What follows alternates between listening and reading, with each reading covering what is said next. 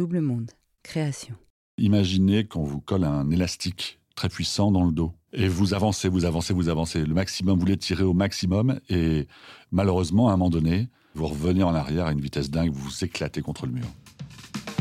La sociologie, à travers les écrits de Pierre Bourdieu, la littérature, à travers les mots courageux d'Annie Ernaux, ont permis à des milliers de ceux qu'on a longtemps appelés les transfuges de classe à trouver un écho à leur vécu et à leur ressenti.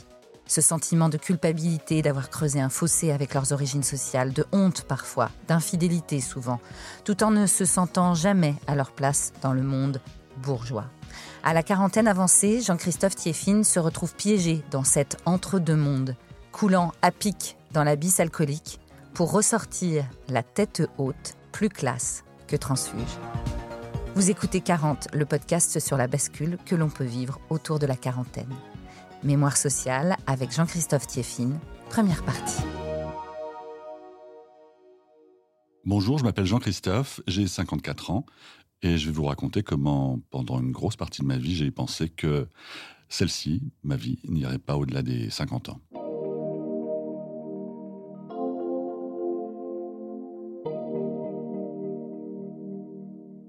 Je viens de Picardie, dans l'Aisne, 02, Villers-Cotterêts. Euh, c'est à, 50 minutes en, train de, Paris. Toute ma famille est originaire de, cet endroit. Donc on est euh, Picard de, génération en génération, avec quand même des origines polonaises du côté de ma mère. C'est important, origine prolétarienne. C'est un mot un peu étrange peut-être pour maintenant, mais, mais pour moi c'est important. Je suis donc l'aîné de trois enfants. Euh, je suis né en juin 69 mon frère en mai 70, ma sœur en septembre 71, et ma maman donc est tombée enceinte, elle avait 17 ans, à 18 ans elle avait un enfant, elle a eu un enfant, à 20 ans elle avait trois enfants. Elle travaillait auparavant, elle faisait des marchés, et après nous avoir élevés pendant, je crois, deux ans ou trois ans après la naissance donc du dernier, de la dernière en l'occurrence, elle a repris un travail, et elle est devenue employée de bureau, et elle a fait sa carrière en tant qu'employée de bureau. Elle avant, on disait sans doute sténo, d'alkilo. Et puis, euh, elle a travaillé dans la même entreprise toute sa vie. Mon père, lui, a eu son certificat. Euh, et ensuite, il a travaillé, je pense, j'imagine, à, partir de ses 16 ans, à l'usine, toujours dans la même usine, toute sa vie, à souder, je pense, la même pièce. Voilà, c'était pas très joyeux comme euh, boulot. en tout cas, je l'ai jamais vu en vrai travailler. Euh, il n'en parlait pas beaucoup parce que je pense qu'il c'était pas quelque chose qui, voilà, qui lui plaisait énormément. On est euh, pour lui donc fin des années 60. Je pense que pour toute cette génération-là, je crois que la question se posait pas. Il y avait l'usine, puis voilà.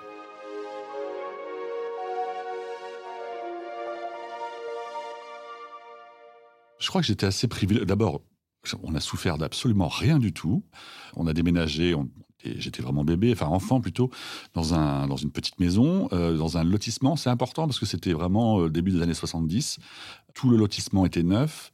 Et en fait, quasiment toutes les familles étaient identiques. C'était beaucoup d'ouvriers et d'ouvrières, ou d'employés, et qui avaient souvent trois enfants des mêmes années que nous. C'était euh, un peu comme dans les films de Tim Burton mais à la campagne, enfin à la campagne, dans une petite ville, quoi. Et c'était assez génial, franchement. Et puis, euh, après, il fallait se faire son... Il y avait la télévision qui était très, très importante. Et euh, nos parents, euh, mes parents, suivaient comme ils pouvaient nos études, en tout cas nous aidaient pour les devoirs, mais c'était ça c'est assez rapidement compliqué en tout cas, donc on se débrouillait un peu seul.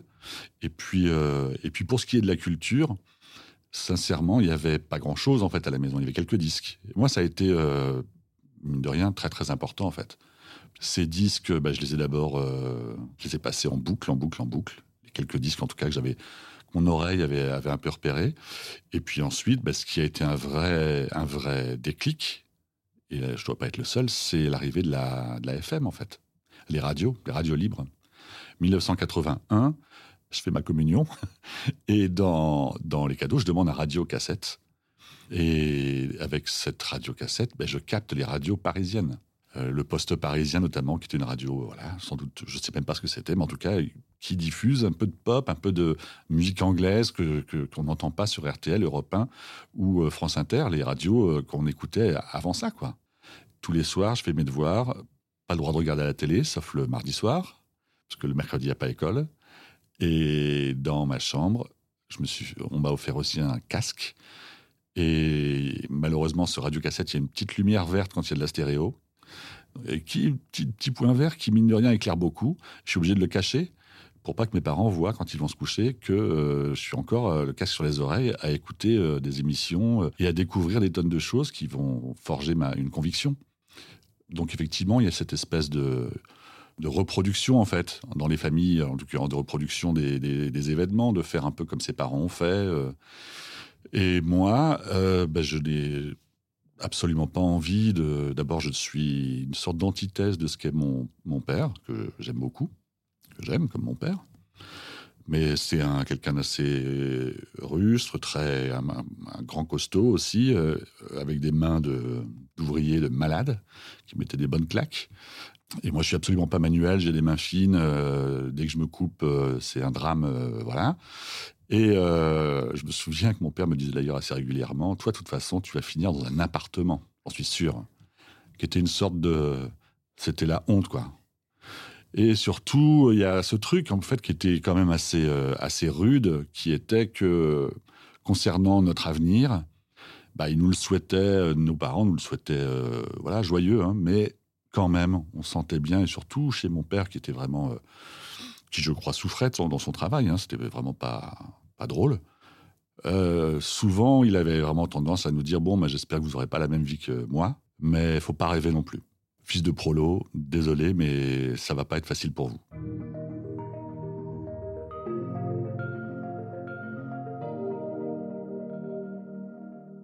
Je pense que l'image est assez forte. Hein. C'est vraiment, on a envie de se mettre sur la pointe des pieds et de s'élever un peu. Et euh, il y a voilà, un poids terrible qui fait qu'on n'arrive pas à, prendre un peu de hauteur. Euh, moi, j'en ai fait quelque chose, j'ai utilisé en fait ça. Je me suis construit à partir de ça. Je me suis dit, ben si, moi je veux pas ça, je veux pas, veux pas cette vie-là. J'en veux, je veux rêver un peu plus, je veux partir. C'était primordial. Et au-delà de partir, je veux faire un truc qui soit un métier de passion, qui soit pas une contrainte, euh, et un truc où il y a de la création. Et rapidement, euh, j'étais adolescent, j'ai vraiment vers 16-17 ans, je me souviens plus du moment exact, peut-être une émission de télé que j'ai vue et un reportage, et j'ai vu euh, quelqu'un qui était un directeur artistique dans une maison de disques. Dingue. Un gars qui allait dans des studios, qui écoutait avec euh, les artistes euh, leurs maquettes, qui, et à la fin, ça donnait un album, et l'artiste montait sur scène, et il y avait du public qui chantait ses chansons. C'était, mais je suis, alors j'ai regardé un peu, et pas évidemment pas Internet. Je suis allé voir le conseiller d'orientation, évidemment qui était complètement largué. Tous les métiers, quoi qu'il arrive, il fallait être bon en maths. Hein. Les métiers, en tout cas un peu prestigieux ou qui faisaient un peu rêver, quoi qu'il arrive, il fallait être bon en maths. Bon, là, en tout cas, directeur artistique maison de disques, il n'y avait absolument aucune formation. Rien n'existait. Et d'ailleurs, je crois que rien n'existe toujours. Et c'est pas plus mal, d'ailleurs. C'est vraiment un métier de, passion, d'oreille, de, musicien et d'accompagnateur d'artistes. Et en fait, moi, j'ai eu l'intime conviction que j'allais devenir directeur artistique. C'était évident. Donc j'ai fait, je me souviens, j'ai eu mon bac, je ne savais pas trop quoi faire, j'ai fait une année d'histoire parce que je savais que j'allais être directeur artistique, donc c'était pas, c'était pas grave. Et puis finalement, j'ai fait mes études à Lille et puis en faisant euh, ces études, j'ai rencontré, j'avais un pote qui était dans une autre euh, dans une autre année, qui faisait de la radio, qui on est devenu pote, qui m'a fait venir à la radio, qui m'a dit tiens t'as un, as un petit truc, t'as une voix, t'as une culture, euh, peut-être ça peut t'intéresser de venir parler. Puis c'était plus un job de, même pas un job, je crois que c'était même pas payé ou vaguement payé. Et en fait, voilà, j'ai mis le doigt dans un engrenage qui fait que j'ai je me suis éclaté pendant pas mal d'années dans cette radio à Lille, qui s'appelle Contact FM, qui existe toujours, qui a été racheté par euh, La Voix du Nord euh, il y a quelques années. Et puis, ça a été un tremplin euh, génial pour moi parce que cette radio a explosé en termes d'audience grâce au travail de toute l'équipe, de, toute cette radio. C'est vraiment été un truc phénoménal. De mémoire, on, on est passé de 27 000 auditeurs par jour à 496 000 en quelques mois quand ça a vraiment explosé. Et les maisons de disques avec qui j'étais en relation commençait de plus en plus à s'intéresser à, moi aussi, quoi. Et puis moi, alors à dire, à laisser entendre que bah, je, voilà, j'irais bien de l'autre côté, quoi. Et puis, euh, quelqu'un qui est ma marraine de boulot, qui s'appelle Marie Novak, grande dame de cette profession, a entendu quelque chose ou a vu quelque chose en moi et elle m'a, elle m'a recommandé euh, chez quelqu'un qui s'appelle Stéphane Berlov, qui m'a, qui a été très très, qui est toujours très très important pour moi, un grand éditeur, immense éditeur de, musique, et ils m'ont proposé d'être directeur artistique dans ce, dans cette maison. Ça, c'était juste avant la trentaine. Incroyable et en même temps, euh, je m'étais vraiment euh, persuadé de toute façon que ça allait se passer. Donc voilà, une fois que c'était fait, après, j'ai travaillé pendant une bonne plus de 12 ans euh, comme directeur artistique dans cette maison. Mais il y avait quand même toujours ce truc qui était. Euh, j'avais forgé une sorte de, carapace autour de moi, un truc de protection, quelqu'un d'assez sûr de lui, parce que mine de rien, la direction artistique, c'est un métier très particulier. Il y a d'abord le choisir, enfin, choisir, essayer de découvrir de nouveaux artistes, et puis euh, les artistes existants, travailler avec, avec eux et puis avoir des convictions, parce qu'à un moment donné, quand on va avoir terminé l'enregistrement d'un album, il va falloir convaincre euh, l'équipe avec laquelle on travaille, la promo, le marketing, le commercial, pour qu'eux-mêmes convainquent euh, des médias, des magasins à l'époque, ou des euh, plateformes de streaming. Au début, il y a eu un choix, quoi. Il y a eu une vision, il y a eu, voilà, cette chanson-là, ces chansons-là, elles vont plaire à des gens, j'en suis persuadé. Et puis il y a une sanction quand même à la fin qui est qu'un album sort. Et puis au bout de quelques temps, on sait s'il a marché ou pas marché. Il faut être solide. Donc moi, j'ai été solide très très longtemps. Et puis, euh, avec euh, des réussites, des échecs, comme tout le monde, dans n'importe quel métier, euh, plein de bonheur, des trucs assez incroyables, des enregistrements d'albums un peu partout dans le monde, des, le dernier album d'Henri Salvador à Rio avec des, musiciens brésiliens extraordinaires, des albums enregistrés aux États-Unis, euh, des rencontres avec Étienne Dao, euh, qui a été ma dernière signature chez Universal, des rencontres professionnelles avec euh, Alain Artaud, qui était mon, binôme, plutôt j'étais son binôme, lui patron de label et moi directeur artistique. Des trucs incroyables, quoi. Quand ma première signature, bon, qui était Mano, la tribu de Dana, en édition, ma première signature avec Stéphane Berlov, une sorte de concours de circonstances, et puis euh, ça devient un tube incroyable.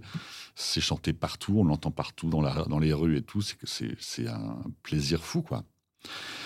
Mais il y a quand même un truc qui est important, qui est que quand j'étais adolescent, sans doute dans un espèce d'élan euh, romantique euh, à deux balles, hein, je me souviens, j'étais au lycée, pas très bien dans ma peau, et je me disais que je passerais pas les 50 ans.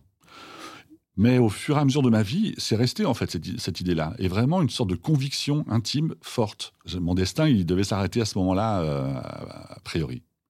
J'y pense plus vraiment, mais malgré tout, il y a quand même cette morbidité qui est, qui est présente, qui fait que des fois, par moments, effectivement, euh, je ne pense pas qu'il y avait vraiment de la bipolarité, mais il y avait quand même un découragement très, très, très, très profond dans certaines périodes de ma vie.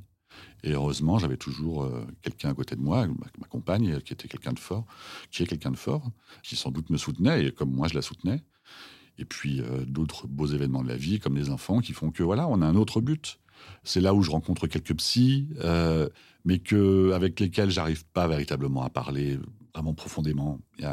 Je sens bien que ce que, ce que quand je parle de mal-être, ça reste en surface, que je vais pas, j'arrive pas à dire des choses que je connais peut-être même pas moi-même d'ailleurs. Je pense que je rencontre pas les bonnes personnes et que je suis pas du tout prêt à ça. Mais il y a toujours ce sentiment, en tout cas morbide, qui est pas loin, quoi. J'arrive pas à le décoller comme un sparadrap comme ça qui est collé. On sait qu'on en a peut-être plus besoin, mais c'est rassurant de l'avoir quand même. Et puis euh, arrive euh, donc la quarantaine. J'arrive au bout un peu d'une histoire. On se retrouve euh, à partir à la fin en 2007 aller dans un label chez Universal, un concours de circonstances un petit peu, plutôt heureux puisque c'était du boulot quand même, et dans, un, dans une maison de disques prestigieuse, mais où euh, je me sens pas très très bien, pas, pas à ma place. Le peu de signatures que je fais rencontre pas un immense succès. Et euh, au bout de quatre ans, euh, il y a un changement d'équipe et j'en fais partie. Donc je suis licencié comme d'autres. C'est la première fois que je le suis véritablement. La première chose à laquelle je pense, je sors de chez Universal, ça se trouve euh, euh, rue des Fossés-Saint-Jacques, dans le 5e arrondissement. Je marche, un peu hébété. le nouveau patron euh, vient de m'annoncer que c'est voilà qu'on allait arrêter, qu'il allait arrêter avec moi. Je marche dans la rue, je vais vers le jardin du Luxembourg, et le premier sentiment qui me vient à l'esprit, c'est ben mon père avait raison. C'était pas pour moi tout ça. À suivre.